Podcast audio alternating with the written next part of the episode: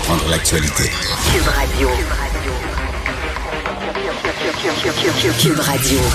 En direct à LCN. C'est l'heure d'aller rejoindre Philippe Vincent Foisy pour son commentaire. Salut Philippe Vincent. Salut Audrey. On va parler de ce drame épouvantable à Amkoui, un peu plus d'un mois après ce qui s'est passé, euh, donc cette tragédie dans une garderie de Laval. C'est euh, c'est troublant. Euh, oui, oui, vraiment. Euh, et encore une fois, ce matin, on se pose des questions. Comment ça se fait? Comme pourquoi? Mhm. Qu'est-ce qui s'est passé? Euh, on est encore, bon, c'est encore trop tôt pour tirer des conclusions. On le voit même avec Laval. On n'a encore pas toutes les réponses à plusieurs de nos questions. Puis fort probablement qu'on n'aura pas toutes ces réponses-là, malheureusement.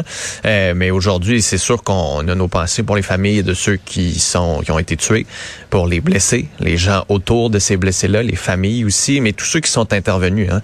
Souvent dans ces événements-là, euh, Ouais. paramédics interviennent, ce qu'ils voient. Fait juste penser à la violence de ce qui s'est passé. Là, un pick-up sur plus de 500 mètres qui a frappé de façon aléatoire des gens. Faites juste penser à la violence des scènes. Alors, euh, tant mieux que si les gens ont pu intervenir, mais ces gens-là, il ne faut pas les oublier. C'est à ça que sert aussi la visite des politiciens qu'on va voir aujourd'hui. C'est Jusqu'à un moment donné, il va falloir qu'on soit en mesure de trouver une réponse à pourquoi, puis surtout comment on peut l'éviter. Est-ce qu'il y a des attaques comme ça à la voiture bélier, il y en a de plus en plus. Est-ce que c'est la santé mentale? Est-ce que c'est autre chose? Je ne sais pas là ce matin, mais sincèrement, il va falloir qu'on trouve des solutions. C'est intolérable collectivement de vivre ce genre de situation et de drame. Là. Ah oui, ça bouleverse euh, toute une communauté. euh, tout le Québec est bouleversé par ce Ben qui oui. s'est passé. Évidemment, on aura probablement davantage de réponses, comme tu le dis, au cours euh, des, euh, des prochaines heures, des prochains jours.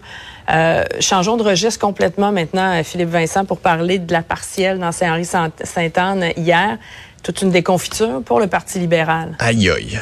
Aïe. Hier, là, euh, les faces... C'est moins serré que ça à quoi on s'attendait, en plus. Ah oui, vraiment, euh, vraiment, euh, parce que d'abord la machine solidaire a bien fonctionné, le vote est sorti, le taux de participation en haut de 30% c'est peut-être une des premières surprises. Donc ça montre que les gens sont allés voter, qu'il y a eu cette mobilisation qui a été faite pour Québec solidaire quand on regarde les résultats. Puis comme tu disais, pas serré du tout. là. Québec solidaire qui a vraiment donné une dégelée aux libéraux. Les visages étaient longs. Là. Hier chez les libéraux, on se demandait sincèrement ce qui se passait. Regardez les résultats. Guillaume Clich-Rivard à plus de 44% Les libéraux ont même pas fait 30% Bon, le Parti québécois qui devance la CAQ là-dessus, encore une petite étoile dans le cahier de Paul Saint-Pierre Plamondon pour les choses qui vont bien. C'est juste que pour euh, les libéraux, hier, euh, il y a quand même quelques réponses à leurs interrogations. D'abord, l'offre politique qui est présentée par les libéraux n'est pas claire. On ne sait pas ce qu'ils présentent, à part être le Parti des anglophones de Montréal. Que sont-ils? Même là, on sent que les francophones ne sont pas du tout allés voter pour le Parti libéral. Après ça, que vont-ils représenter? Que proposent-ils? Et qui va prendre la tête de ce parti-là?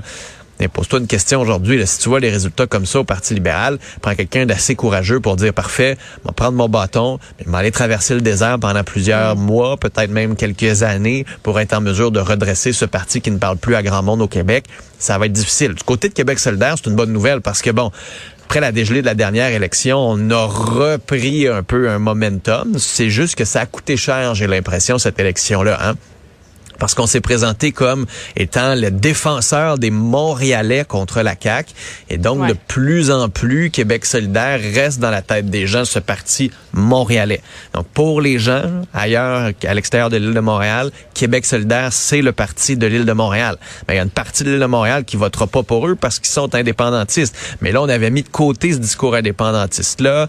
On avait parlé de notre opposition à la loi 96 pour la protection du français. Donc, on est comme un peu aussi. On a joué sur plusieurs tableaux du côté de Québec solidaire. Ils peuvent quand même se rassurer, c'est un très bon député qu'ils ont en Guillaume Clich-Rivard. Donc ça, ça va peut-être les aider à moyen terme, notamment sur les dossiers de l'immigration. Mais il va falloir qu'eux aussi se posent la question. La croissance se passe où, là?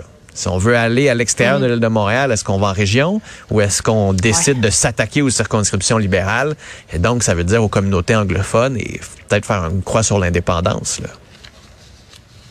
Parlons euh, un petit mot peut-être sur euh, la crise à la SAQ. On a senti un, un, certain changement de ton chez Éric Kerr hier. Oui, qui était bienvenu, là, où il reconnaît qu'il y a eu des erreurs mhm. en matière de communication, qu'il aurait pu... On aurait pu en faire plus. On aurait pu en faire plus. Disons que ça change de... on aurait dû me lancer des fleurs tellement c'était extraordinaire ce qu'il avait fait. Tant mieux s'il est capable de ajuster un peu le tir. À côté de sa collègue Geneviève Guilbeault, qui, elle, a montré comment bien régler un dossier comme ça, comment le bien gérer. D'ailleurs, on va donner euh, on va aider les gens à créer leur fameux euh, identifiant numérique sur mhm. place. Donc déjà en partant, ça va aider beaucoup de monde qui vont pouvoir le faire avec quelqu'un plutôt que chez eux à se chercher les documents dans toutes les boîtes. Donc ça, c'est tant mieux. Puis ça pose quand même la question, est-ce qu'il sera capable de mener la transformation numérique pour la santé? Parce que là, c'est l'autre gros chantier qui est déjà difficile. On le voit ce matin. Il y a un des. En fait, on a refait l'appel d'offres pour aller s'assurer qu'il y ait peut-être mhm. plus de fournisseurs. Ce qu'on a bien appris de la SAAQ, on le souhaite. on souhaite que si M. Kerr a changé de ton, il soit capable aussi d'apprendre de ça. On le souhaite, effectivement. Merci beaucoup, Philippe Vincent. Salut, Audrey. À demain.